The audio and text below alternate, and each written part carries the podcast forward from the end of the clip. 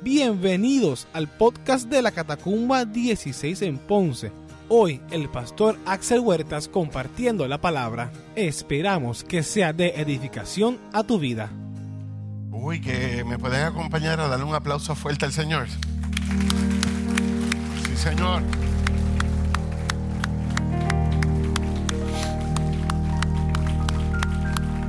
Gracias, papá. Yo les bendiga, iglesia. Dios les guarde. ¿Estamos listos para la palabra?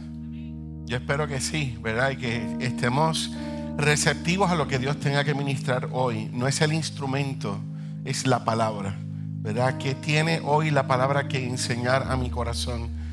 Eh,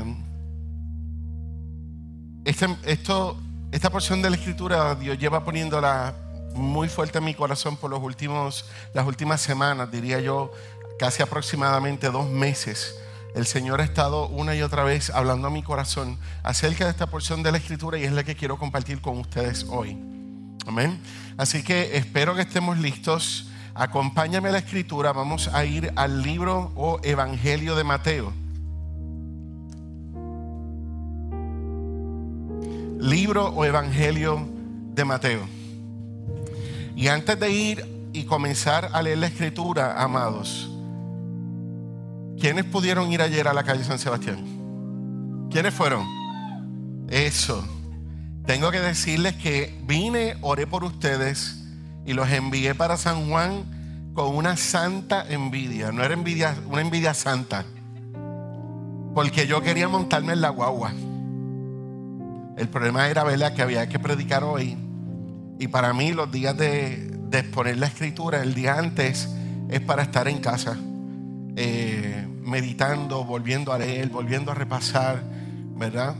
Eh, yo me tomo muy en serio enseñar la escritura.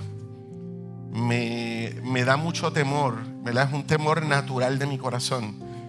El, el subir a ministrar la palabra si no estoy seguro de lo que voy a decir o cometer un error, porque pienso que hay muchas enseñanzas que se han traído por años que tienen errores y que hemos aprendido muchas cosas de la palabra y las hemos mal aprendido. Así que por eso me tomo muy en serio como maestro que soy pararme aquí a enseñar la escritura y por eso me gusta leer, meditar, buscar y buscar todas las referencias posibles para poder estar seguro de lo que voy a ministrar. ¿Okay? Ahora, como les dije, los mandé para la calle de San Sebastián, pero ya usted sabe, yo esbarataba aquí. Y decía, yo quiero ir para allá, yo quiero ir para allá, yo quiero ir para allá. Sé que posiblemente me iba a pasar lo que le pasó a muchos. Y que a lo mejor en otras ocasiones caminaba la ruta completa y aquí no ha pasado nada. Y a lo mejor en esta ocasión iba y a mitad de ruta ya yo iba a estar pidiendo cacao. Pero no importa, yo me monto y voy. Yo me monto, ¿verdad? Así que prepárese porque este año yo no me encargué de anunciar la calle San Sebastián. Pero el año que viene vuelvo a retomarlo yo. Y la última vez, para orgullo de nosotros de la catacumba, ¿verdad? De una manera saludable, la catacumba de Ponce llevó tres guaguas enormes, gigantescas, las Motor Coach, tres completamente llenas. Y cuando el gesto del ministerio vio que Ponce llevaba tres guaguas, fue como que anda, Ponce está rankeado y nosotros, ah, así es que. Sanqueros teníamos como 18. Cabezudos habían como 10 o 12.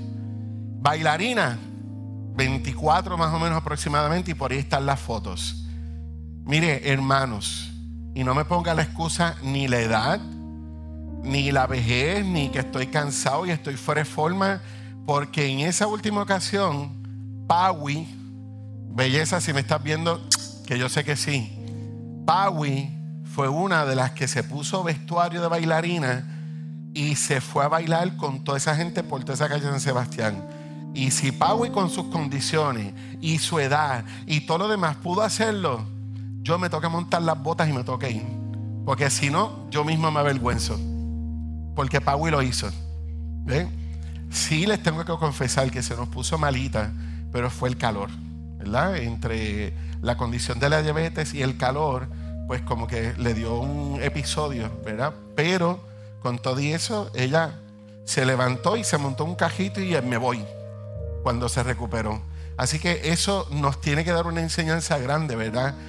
Otro detalle importante de la calle San Sebastián y lo aprendí con un pastor que por muchos años compartió aquí con nosotros. El pastor Pedro Marrero. Pedro, si alguna vez también me ves, sabes que todavía recordamos tus enseñanzas. El pastor Pedro Marrero, que dirigía en el área sur el proyecto de eh, rescatar a la gente ¿verdad? que eran adictos y tenían problemas de adicción a las drogas, eh, la nueva cosecha o clamor en el barrio. Pedro Marrero una vez nos enseñó y nos dice, miren, los cristianos a veces somos bien bobos Oramos al Señor para que la gente se convierta. Oramos para que el Señor nos dé la oportunidad de evangelizar y ministrarle a la gente. Entonces Dios coge y nos congrega a toda la gente en las, patronales, pero como las patronales no son cristianas, no podemos ir para allá. Miren, amados, Dios se los está congregando y se los está poniendo todos juntitos para que usted vaya y les ministre. Se los puso allí en bandeja de plata. Y eso a mí nunca se me olvidó. Así que eventos como la calle San Sebastián, las patronales, las justas en Ponce y en cualquiera de esas actividades, el carnaval de Ponce, si Dios nos da la oportunidad de meternos, ¿por qué no? Porque vamos a predicar al Señor. Vamos a hablar de un Cristo vivo. Mira, amados, la calle San Sebastián de hace unos par de añitos, antes de que viniera lo que era la pandemia. En el caso de cuando vino la pandemia, pues obviamente hubo que detenerlo, pero yo creo que fue ese año o dos años antes de la pandemia, tuvimos la oportunidad de hacer la calle San Sebastián, nos fuimos. Y aunque usted no lo crea, el viejo San Juan estaba así de gente, pero eh, tenía un montón de turistas, porque justo para esa eh, fecha había llegado, habían llegado dos cruceros al área del muelle. Y aquello estaba lleno de turistas. Y una de las cosas que yo nunca pensé que me iba a pasar, fue que me llamaron para que yo le ministrara a dos de esos turistas. Y yo dije, pero, ¿verdad? Y yo escuchaba que todo el mundo decía, ¿dónde está Axel? ¿Dónde está Axel? Y todo el mundo buscando a Axel. ¿Y ustedes saben por qué eran? Porque eran turistas franceses. Y son de esas cosas que uno dice que lo que uno siempre ha dicho, lo que, lo que uno aprende en la vida, en algún momento te será útil, ¿verdad? Y los que estudiamos teatro en la Universidad de Puerto Rico en Río Piedras, ese requisito aprender un tercer idioma y hay que coger un año y medio como requisito, o sea, tres semestres de ese idioma. Yo cogí francés. C'est pour ça que votre pasteur parle bien le français. Oui. Alors. Y aunque usted no lo crea, Dios me dio la oportunidad de utilizar el francés que aprendí como requisito de mi bachillerato para poder enseñarle a esa gente qué era la fiesta de la calle San Sebastián, qué hacía un grupo de cristianos allí y qué era lo que nosotros estábamos haciendo. Y por ahí le evangelicé. Si están convertidos allá en Francia y están dando frutos, Dios quiera que sí, pero la palabra se la llevaron. ¿Usted me entiende? Entonces, qué hermosa oportunidad Dios nos dio de impactar gente que se lleva esa palabra. ¿Cuánta gente no se ha llevado? Por ejemplo, hace muchos años atrás, nosotros llevamos a eh, Jocelyn, que era la, es la hermana de, de Lisandra, la esposa de Pastor Samuel, la cuñada de Pastor Samuel. Y Jocelyn fue vestida de un cabezudo, eh, un estilo mamaine y las llenamos y las llenamos y el cabezudo y ella iba por ir para abajo gozando y hablando del Señor. Usted sabe cuánta gente la paró en el camino, turistas y gente de otros países para llevarse una foto de ese personaje. Pero en cada una de esas fotos había un letrerito que decía en español y en inglés, Cristo te ama. Así que esas fotos andan corriendo por otros países. Eso tiene un alcance. Eso tiene un alcance. Amén. Amén. Eso. Y eso tiene mucho que ver con lo que voy a enseñar hoy, así que vamos rapidito a Mateo capítulo 5. Mateo capítulo 5.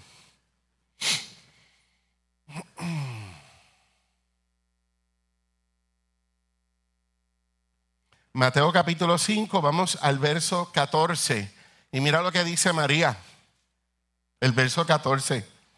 Vosotros sois la luz del mundo. Una, una ciudad asentada sobre un monte no se puede esconder. Ni se enciende una luz y se pone debajo de un almud, sino sobre el candelero y alumbra a todos los que están en la casa. Así alumbre vuestra luz delante de los hombres, para que vean vuestras buenas obras y glorifiquen a vuestro Padre que está en los cielos. Primer principio importante que quiero que te lleves hoy en tu corazón. Lo primero que dice esa porción de la escritura es que tú y yo somos la luz del mundo. Somos luz. ¿Y cómo es eso que somos luz? ¿Está hablando de una luz física o está hablando de un, una influencia espiritual? ¿Ok? Obvio, nos está hablando de una influencia espiritual. Nosotros influenciamos al mundo pero ¿cómo nosotros nos convertimos en luz del mundo? Nos hemos convertido en luz del mundo, amados, porque dice la escritura en Juan 8:12, otra vez Jesús les habló diciendo, yo soy la luz del mundo. El que me sigue no andará en tinieblas, sino que tendrá la luz de la vida. Repito, el Señor dijo, otra vez Jesús les habló diciendo, yo soy la luz del mundo. El que me sigue no andará en tinieblas, sino que tendrá la luz de la vida. En otras palabras, sencillo y resumido, amados, el día que tú decidiste convertirte, el día que tú decidiste entregarle tu corazón al Señor, dice la palabra que te convertiste en habitación del Dios viviente. Ya no es un lugar el que carga o un objeto el que carga la presencia de Dios. Somos tú y yo quienes cargamos su presencia. Por lo tanto, desde el día en que nosotros aceptamos al Señor en nuestra vida como Señor y Salvador, miren, para hacer un, un, in-between ahí, ¿verdad? Y no, y no ponerlo muy triste a pastor. ¿Trato hecho? Dale. Nosotros somos la luz del mundo, amados, porque nosotros tenemos al Dios viviente sobre nosotros y donde quiera que nosotros vamos, nosotros podemos influenciar sobre los demás.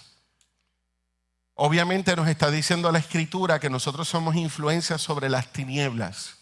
Y aquí quiero comenzar a confrontarnos, porque yo me estoy incluyendo en la confrontación.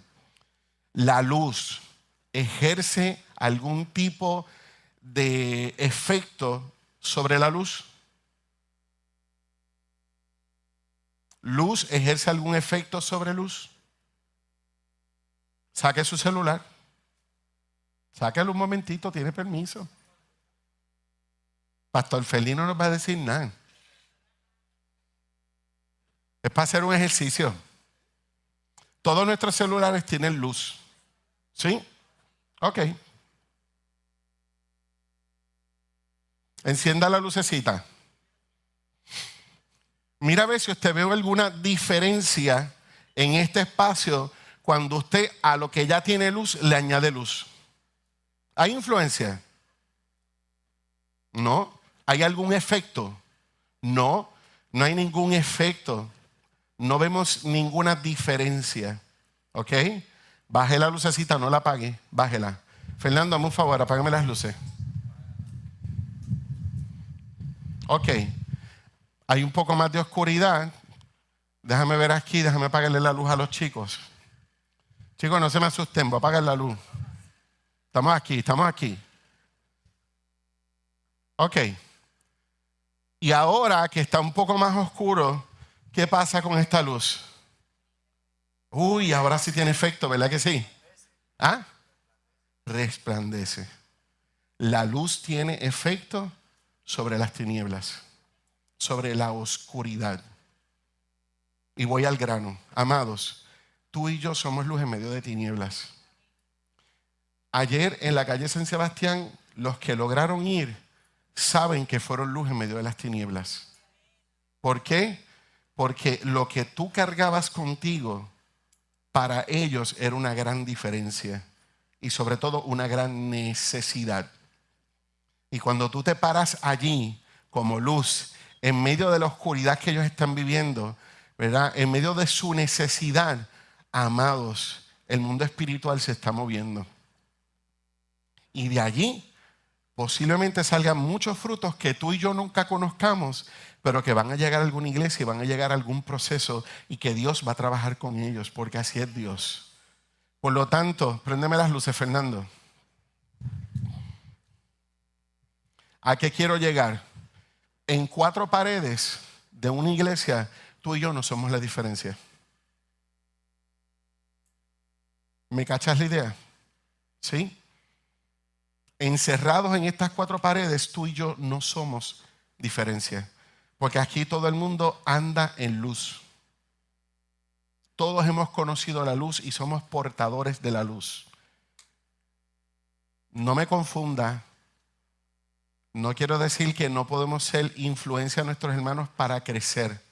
Porque dice la palabra que el Señor derrama dones, derrama capacidades, derrama ¿verdad? dones espirituales con la finalidad de que la iglesia crezca. Así que nosotros somos influencia en nuestros hermanos para continuar nuestro crecimiento. Bien, pero en términos de ser luz en medio de las tinieblas, tú no eres luz en la iglesia. Tú eres luz en las tinieblas. Amén.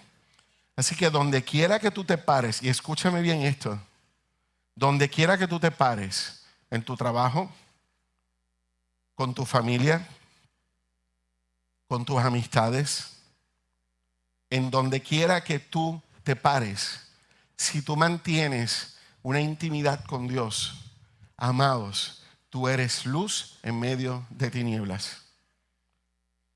El que tú estudiaras una profesión, el que tú te sacaras un título universitario o alguna certificación y que Dios te dio la oportunidad de tener un trabajo o montar un negocio propio, Dios te está dando la oportunidad de llegar a gente a la que yo no voy a llegar. A mí Dios me dio la oportunidad de llegar a la gente que trabaja en educación, que trabaja en el gobierno, gente, estudiantes, papás. Y Dios me ha dado la oportunidad y como yo siempre estuve claro de eso, cada vez que yo puedo uso la palabra. Digo, pues hasta el día que me meta en problemas, Señor, me sacará y si me pasa como José, pues vamos presos. Pero me voy orgulloso porque sé que fue con la palabra. ¿Sí? Pero si tú eres dueño, tú eres dueño de un negocio, ¿verdad que sí? ¿A cuánta gente tú tienes la oportunidad de impactar allí? Mucha gente. Doctor, ¿cuánta gente tú tienes la oportunidad de bendecir en el negocio y en el trabajo que tú tienes? A mucha gente. ¿A cuánta gente tú tienes la oportunidad de impactar? Con el testimonio de que aunque lleves poco tiempo en el Señor, las cosas que Dios ha hecho en tu vida, en tu familia, en tu corazón. Mucha gente, Él es contratista. Y así por el estilo, amados, en el lugar donde Dios te ubique, Dios te está dando una oportunidad hermosa de poder ser luz para otras personas que necesitan esa verdad sobre su vida. Amén.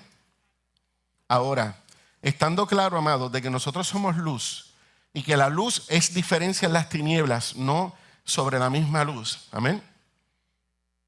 Es importante que entonces podamos entender que la próxima parte de ese texto bíblico dice que la luz no se puede esconder. ¿Sí? Dice el texto, vosotros sois la luz del mundo, una ciudad asentada sobre un monte no se puede esconder. Eh, No sé si a usted le pasa, pero a veces el idioma, uno crea unas ideas, ¿verdad? Porque yo no me, yo, Axel, cuando escucho ese texto bíblico, mi mente se va con la palabra asentada, no cuando dice sobre. La palabra que a mí me lleva y me hace así es asentada. Y para mí un asentamiento siempre ha sido en la falda del monte, ciudad de Guatemala. La ciudad de Guatemala se originó, ¿verdad?, en la falda de un volcán. Y muchas ciudades en Centro y Suramérica se formaron en asentamientos, por eso es que mi mente se va. Como maestro que soy, la palabra asentamiento para mí es este pueblecito que se crea y que generalmente se creó en la falda de una montaña cercanos a los ríos por los recursos, ¿verdad? Así que cuando yo leí esta porción de la escritura en un principio, mi mente se iba a pensar en una ciudad y decía, pero, pero lo importante de ese texto es leer que dice que es una ciudad asentada sobre un monte. Así que tienes que pensar en una ciudad que está en el cucurucho de la montaña. Fácil de ver, claro, por eso está allá arriba. Así que el texto dice que cuando tú eres luz del mundo, amado, tú no te puedes esconder. La gente siempre te va a mirar. Siempre. Fernando, vamos a hacer el ejercicio. Apágame la luz otra vez. Sí, porque es que yo quiero que vean este asunto. Ok. Los que puedan, miren allá atrás a la ventana. ¿Qué pasa en la ventana? La luz está afuera porque la luz del sol está afuera. Nosotros estamos en un ambiente controlado. Si yo apagara todas las luces, siempre por las rendijas de las ventanas se va a colar la luz. Por las rendijitas de la puerta, si yo pudiera tapar esas puertas y si fuera una puerta sólida, por las rendijitas de abajo siempre se va a colar la luz. ¿Sí? Por las rendijitas de allí de la puerta se cuela la luz. La luz tú no la puedes esconder. Puedes prender, Fernando, gracias. La luz tú no la puedes esconder. Lo que Dios hace en ti no lo puedes esconder. Cuando te metes con Dios, lo que tú eres no lo puedes esconder. Dios creó gente para ser vista. Dios creó gente para influenciar. Tú y yo fuimos creados para influenciar. Tú y yo fuimos rescatados para influenciar a otros. Somos luz del mundo. Amén. Y no te puedes esconder. Ahora, dice la escritura, próximo punto. Dice, y es el tercer principio que quiero que te lleves hoy, hoy, perdón. No alumbras cuando estás en un lugar equivocado. Porque dice la porción, ni se enciende una luz y se pone debajo de un almud, sino sobre el candelero y alumbra a todos los que estén en casa. Y en Lucas, cuando buscas la misma porción, te dice que tú no coges la luz y la escondes, sino que la pones sobre el candelero, no la vas a poner debajo de la cama, la pones sobre el candelero para que alumbre a todos los que entran en la casa. Por tal razón, amados, la única manera o razón de que tú y yo no podamos ser de influencia es cuando estamos en un lugar equivocado. Posición. No estoy debajo de la cama, estoy sobre el candelero. Si estoy en la posición equivocada, mi luz no va a ser de influencia. ¿Ok? Y la otra cosa que dice esa porción de la escritura es que yo no prendo una luz para ponerla debajo de un almud. El almud, hubiese querido traer una foto, pero el almud es un cajón de madera que se utilizaba como una, eh, una medida, se utilizaba para establecer una medida. Bien, o sea que siempre que tú decías un almud, un almud de arroz, un almud de papas, ¿verdad? Y era porque ya eso era un cajón establecido con unas medidas, ¿verdad? Y tú llenabas y ya tú sabías que tú te estabas llevando un almud de papas o estabas pagando por un almud de papas. Bien, se utilizaba como unidad de medida. Esa unidad de medida actualmente para nosotros los puertorriqueños representa aproximadamente unos 20 litros. Es bastante. ¿Sí? Bastante, porque si mal no me recuerdo, y aquí me ayudan los maestros de otras materias, eh, cuatro litros aproximadamente hacen un galón. ¿Okay? Así que por ahí estamos viendo que el almud eran un par de galoncitos, varios galones, ¿sí? Pues, ¿qué dice esa porción de la escritura? Yo no enciendo una luz. No se nota, ¿verdad? Pero yo no enciendo una luz para coger un cajón luego y colocárselo encima. ¿Qué hace el cajón? La oculta. Ese es el almud. ¿Qué hace el cajón? Tapa la luz, la esconde. ¿Ok? Y aquí es donde quiero que vayamos la, la, la verdadera reflexión del día de hoy. ¿Estás siendo luz del mundo? ¿Eres luz del mundo o tu luz está oculta? ¿Dónde estás ubicado hoy? ¿Dónde estás hoy? ¿Dónde estamos hoy? Me incluyo. ¿Cuál es tu almud? ¿Cuál es el mío? ¿Qué te está llevando a tapar tu luz? ¿Qué te está llevando a esconder lo que Dios te dio? Todo cuanto Dios derramó sobre ti, ¿qué te está llevando a ocultarlo? ¿Qué? En el caso de David, amados, hubo dos razones por las que David escondió su luz. Número uno, la decepción. No lo dice así la escritura, pero imagínate que Dios te llame, y voy a coger a Jenitza de ejemplo. Dios la llama al ministerio a adorar, a cantar, a dirigir a otros en el proceso de alabanza y adoración. Pero justo en el momento en que Jenitza dice sí, amén, y responde, empieza alguien a perseguirla y le da de codos y la deja por una esquina y ella no puede venir a cantar y a dar todo lo que Dios le dio. Y eso fue lo que pasó con el rey David. El rey David fue llamado a liderar el pueblo, fue llamado a ser el rey cuando no lo era. Dios le dijo, tú vas a ser el rey. Y David responde a ese llamado. Pero los celos de otro rey, que era el que estaba en ese entonces, que era el, rey Saúl, no aguantaron, ¿verdad? Esa inseguridad y esos celos de que ya había otro pendiente a ocupar mi lugar y comenzó a perseguir a David. ¿Usted se imagina cuán difícil es? Lo único que dice la palabra es que David respondió y dijo, yo no voy a ir nunca en contra del ungido de Dios. Y nunca obró en contra de Saúl. Lo que hizo fue huir y esconderse. Pero qué difícil puede ser que Dios te llame a hacer algo y por otra gente, otras personas o otras circunstancias tengas que ocultar lo que Dios te dio.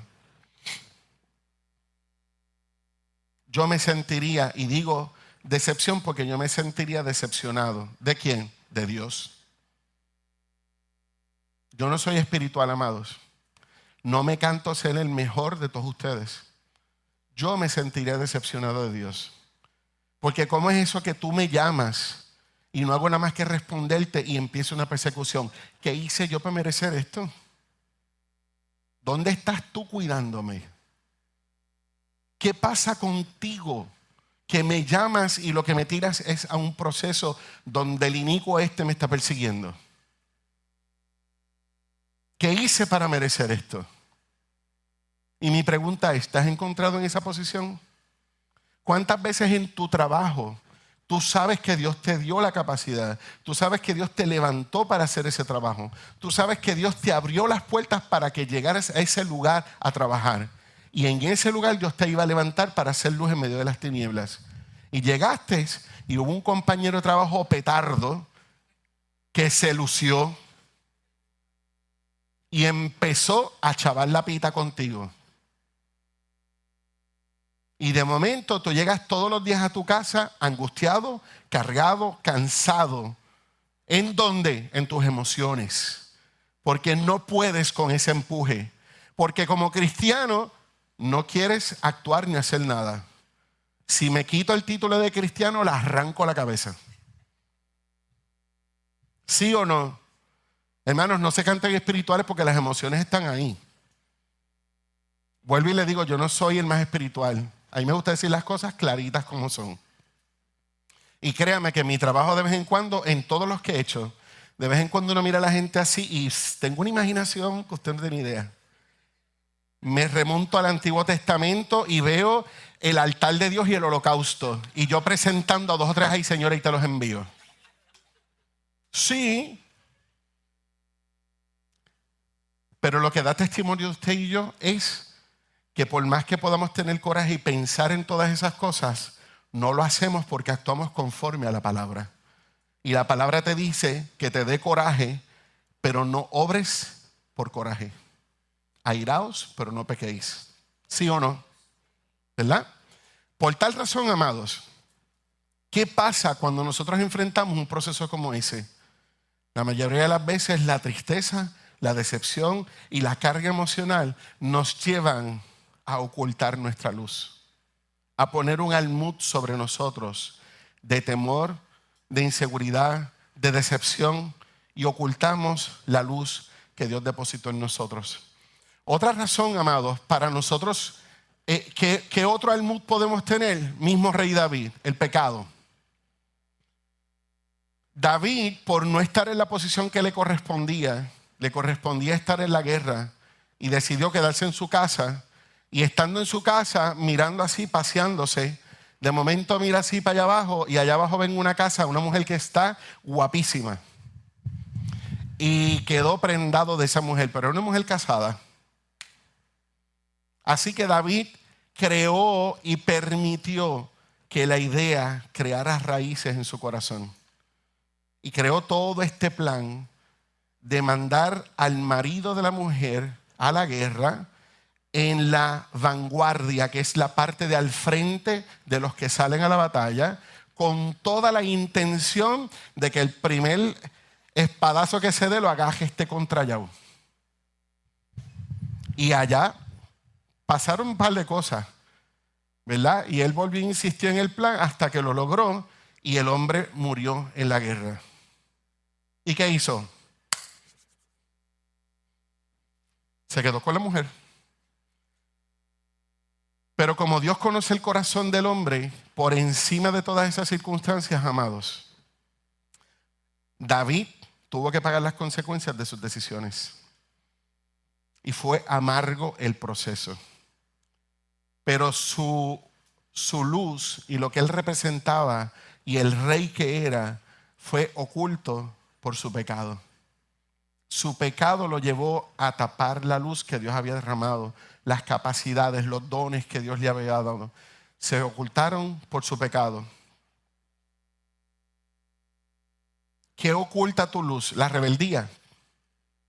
El no entender a Dios y el querer hacer las cosas a tu manera porque tú entiendes que tu pensamiento es mejor que los principios de Dios. Jonás experimentó ese proceso. Jonás vete, ministra al pueblo de Nínive, porque quiero que vayas y les ministres y les hables de mí. ¿Y qué dijo Jonás? Dios siempre se luce. Allá voy yo y le ministro, Dios los perdona y los contrallados esto que lo que me dice es que haya fuego del cielo y los consuma todo, allá Dios los va a perdonar. Así que Dios me mandó para Nínive y yo agajé para tal, si para allá, para el otro lado del mundo. Me fui para el otro lado.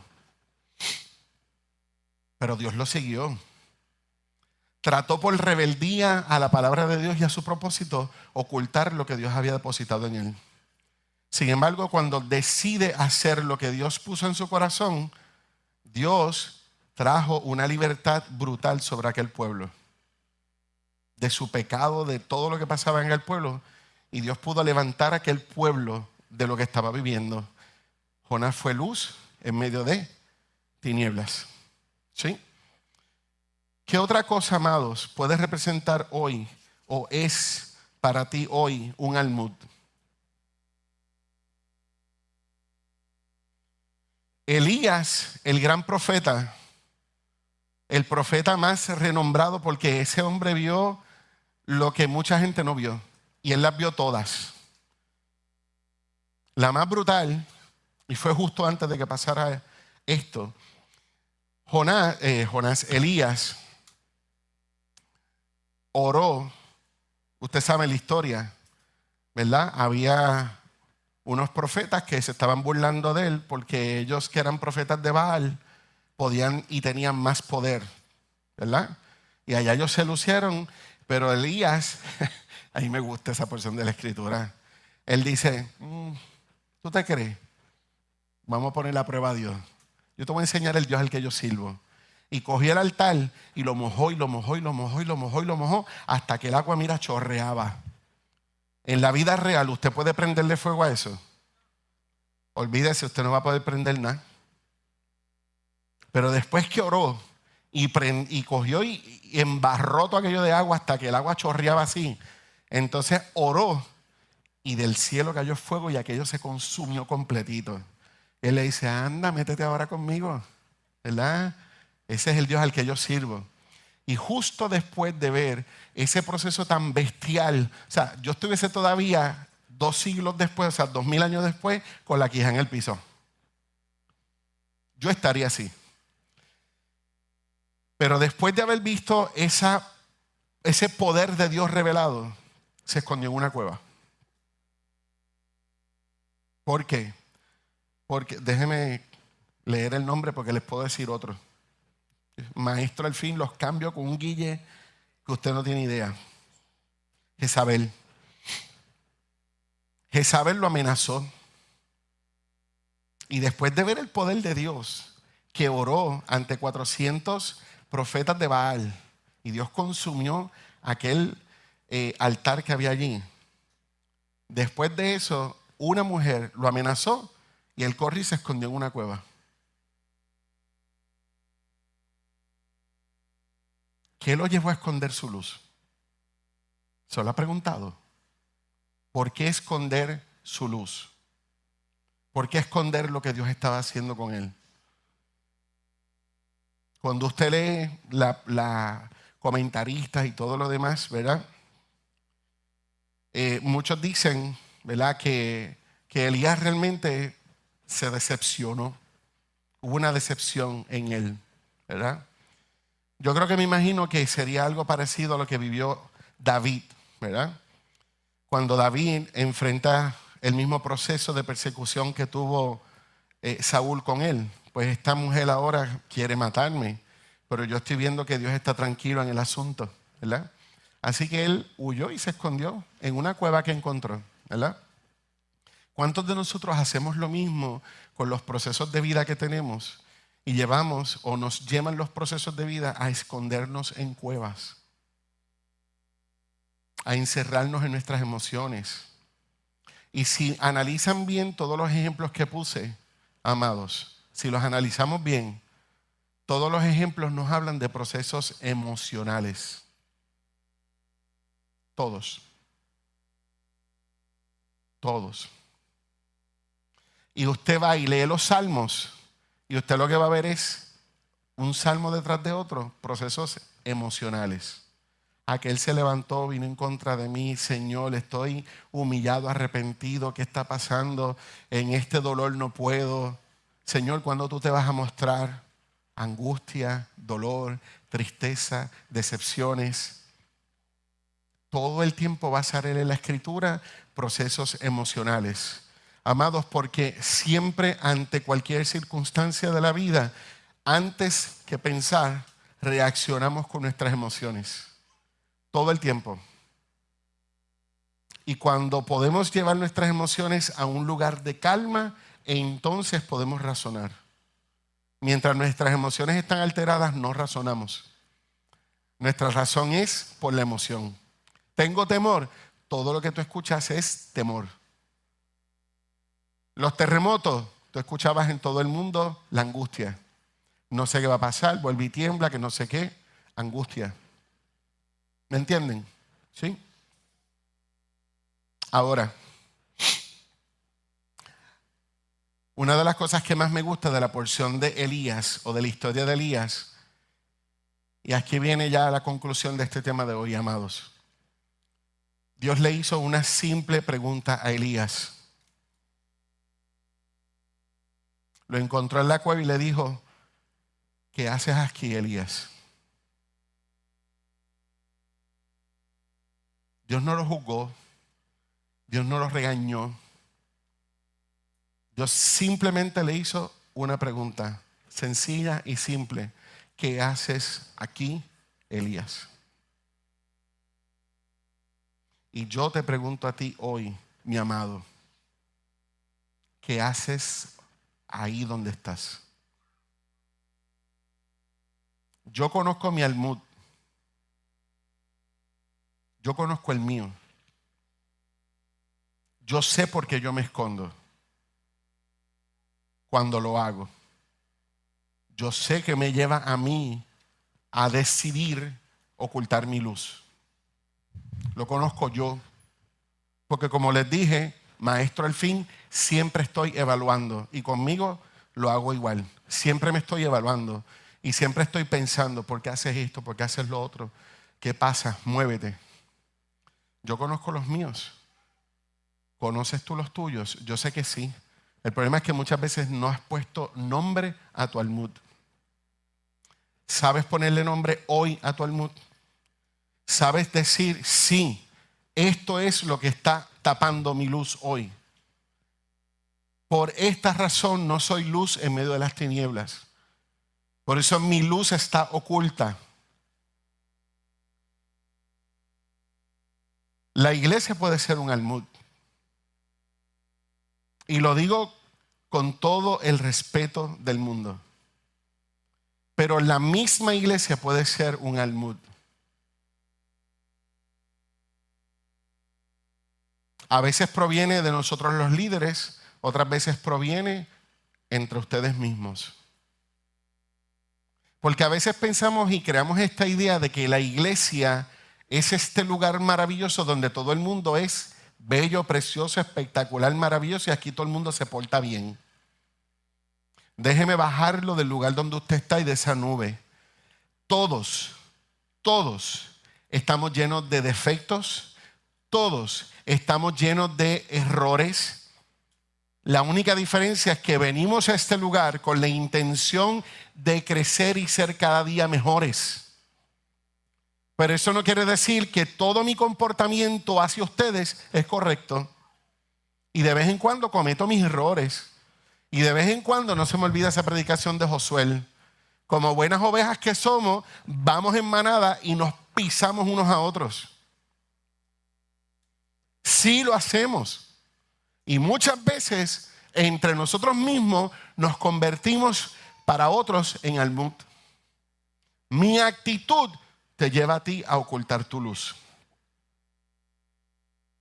Y te lleva muchas veces a tampoco querer llegar aquí. Llevo 32 años en esta congregación. ¿Usted sabe cuántas veces he tomado o he acariciado la opción de irme a otra congregación? Muchas.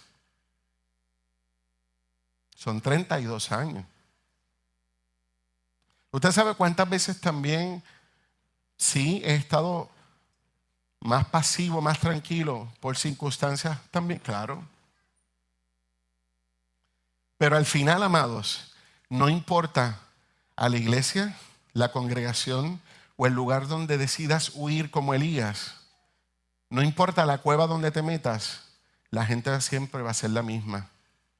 Porque te pones a leer la escritura y te das cuenta que hace dos mil años atrás y hoy ellos y nosotros no tenemos ninguna diferencia.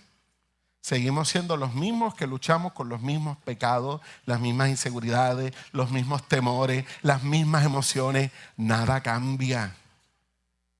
Si no lo sabías, te lo digo hoy, nada es diferente.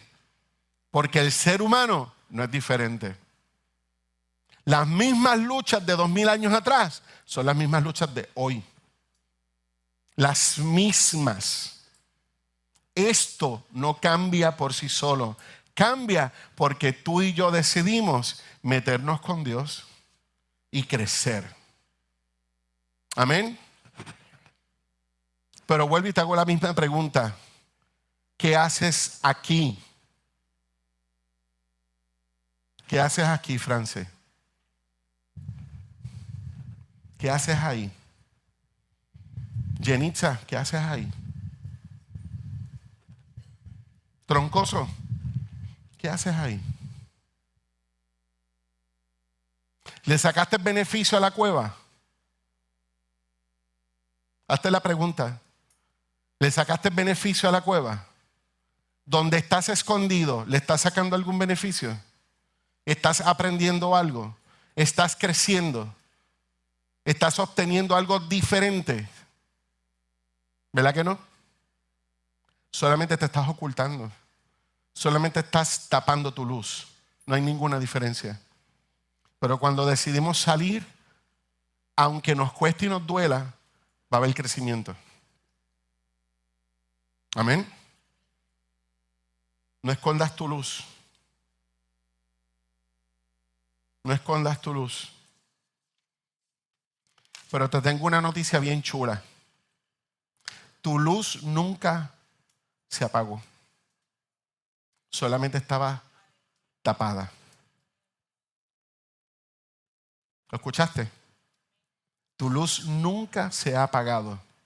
La única manera de nosotros extinguir la luz de Dios sobre nosotros es cuando decidimos apartarnos de Dios y retirarnos de Él y no seguirle más. Pero mientras nosotros aún con necesidades, aún con momentos difíciles, aún con depresiones, aún con tristezas, aún con pruebas, sigues siendo luz. Escúchalo. Aún en medio de tus procesos de vida, sigues siendo luz.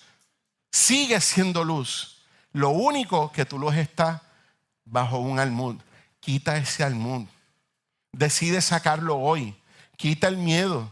Quita la inseguridad. Amados, mire, yo me pongo a escuchar como buen maestro de arte que soy, me pongo a escuchar y a ver videos en las redes de artistas y de montón de gente que están en la cima en Hollywood y en todos esos lugares y tú los escuchas en entrevistas y todos dicen lo mismo. Tenía una inseguridad, tenía un temor, tenía esto, tenía aquello, tenía lo otro. ¿Cuál fue la diferencia?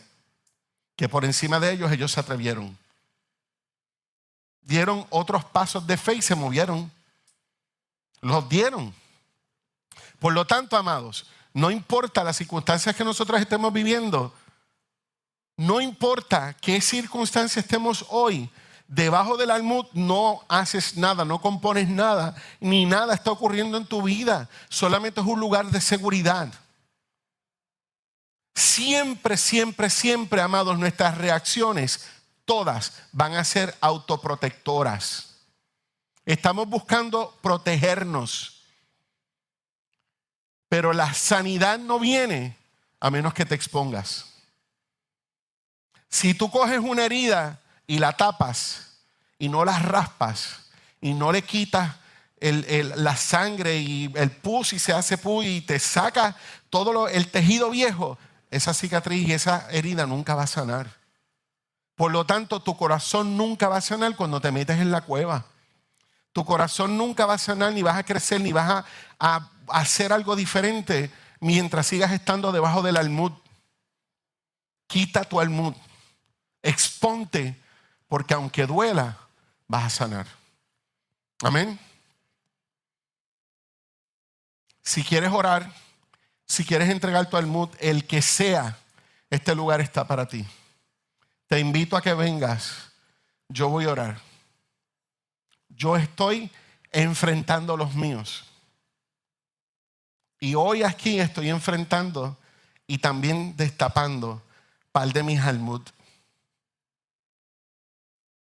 Soy pastor, sí, lo sé. David era rey. Elías era profeta. Y enfrentaron lo mismo.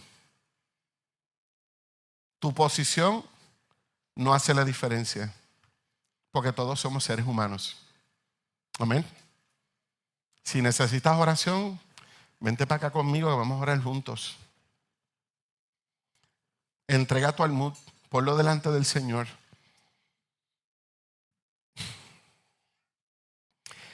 Entrega lo que hoy está ocultando tu luz. No te estoy pidiendo que me digas cuál es. Simplemente que tomes un acto de fe de traerlo delante del Señor y decirle, Señor, aquí está. Pero no permitas que tu luz se esconda, siendo luz en medio de las tinieblas. Amén. Una vez más te invito, el espacio está abierto. Vente, vamos a orar juntos. Oremos juntos. Dios lo va a hacer.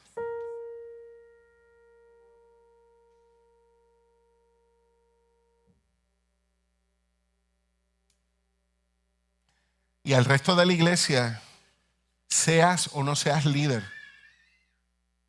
Si quieres venir a orar por alguien, vente, acércate, acompáñalo en oración. Eso es lo lindo de estar en una iglesia. el acompañamiento. La persona que pueda venir y aunque no sepa mucho lo que puede decir ante el Señor, pero te ayuda a presentar tu corazón. O te da ese abrazo que te hace sentir que hay alguien a mi lado que me está acompañando en este proceso y me está ayudando a, a tomar esa decisión de fe de entregar aquello que me está deteniendo. Pero no te detengas más. No te detengas más. No le permitas a las circunstancias, ni incluso al mismo enemigo, ni a ti mismo, porque muchas veces nosotros somos nuestro peor enemigo. No te permitas ni a ti, ni al enemigo, ni a las circunstancias que te detengan más. Tú eres luz del mundo y eres sal de la tierra. Amén. Padre, en el nombre de Jesús. Señor, en esta mañana nosotros clamamos delante de ti, Padre bueno, rellamado por nuestro corazón, por nuestra vida, por cómo hoy estamos delante de ti, Señor amado, reconociendo, Dios, que somos luz del mundo, que somos sal de la tierra, pero las circunstancias, otras personas, el mundo, tantas cosas que nos han llevado a poner un almud sobre nosotros y hoy nuestra luz no se ha apagado, Señor, pero sí hemos ocultado todo cuanto tú has hecho y has derramado sobre nosotros. Y hoy, Señor, y hoy, Padre bueno, traemos nuestro corazón delante de ti y presentamos el almud que nos oculta, porque hemos decidido que no queremos ocultarnos más porque hemos decidido, Señor, que nada nos puede tapar nuestra luz. Que anhelamos, Padre eterno, Dios mío, ser luz en medio de tinieblas. Señor, y traemos nuestro corazón delante de ti, Padre bueno. Señor, para que nos des las fuerzas, Señor, en esta decisión, Dios, de quitar todo lo que nos está ocultando, Dios. Te pido, Dios, que sanes el corazón, Señor, de aquellos que están heridos. Señor, aquellos que se ocultan por sus heridas. Aquellos, Padre Eterno, Dios mío, Señor, que hoy, Señor amado, se dan cuenta que durante mucho tiempo, Señor, simplemente han mantenido el dolor de su herida. Cuando si quitaban el almud, Señor amado, si quitaban el temor y la inseguridad, Señor, serían sanos en ti. Te pedimos, Señor, que quites el almud de la inseguridad. Que quites el almud de la queja, Padre. Señor, porque las circunstancias nunca van a ser perfectas. Pero todos los días luchamos por crecer más, Señor, para alcanzar más en ti, Señor amado. Papá, Señor amado, Dios mío, ayúdanos a quitar, Padre eterno, de nosotros, Dios. Señor, el corazón herido que se esconde por las actitudes de otros hermanos, de la iglesia, de los líderes, de otras personas, aún de compañeros de trabajo. Señor amado Dios mío, y enséñanos a mirar con ojos de misericordia, a mirar con los ojos que tú ves, a mirar con los ojos de restauración, Padre eterno. Señor, y a no temer en medio de esos procesos, Padre. Señor, porque tú nos acompañas, porque tú nos diriges, porque tú estás con nosotros, Padre. Señor, y porque no hay por qué temer. Señor, en tus manos está nuestro corazón. En tus manos están nuestras emociones. Y te pedimos, Señor, al igual que Elías, danos fuerzas para salir de esta cueva, Señor amado. Porque hoy hemos decidido salir de la cueva, papá. Hoy hemos decidido sacar el almud. Señor, y ser libres en ti, Señor amado. Padre, en el nombre de Jesús.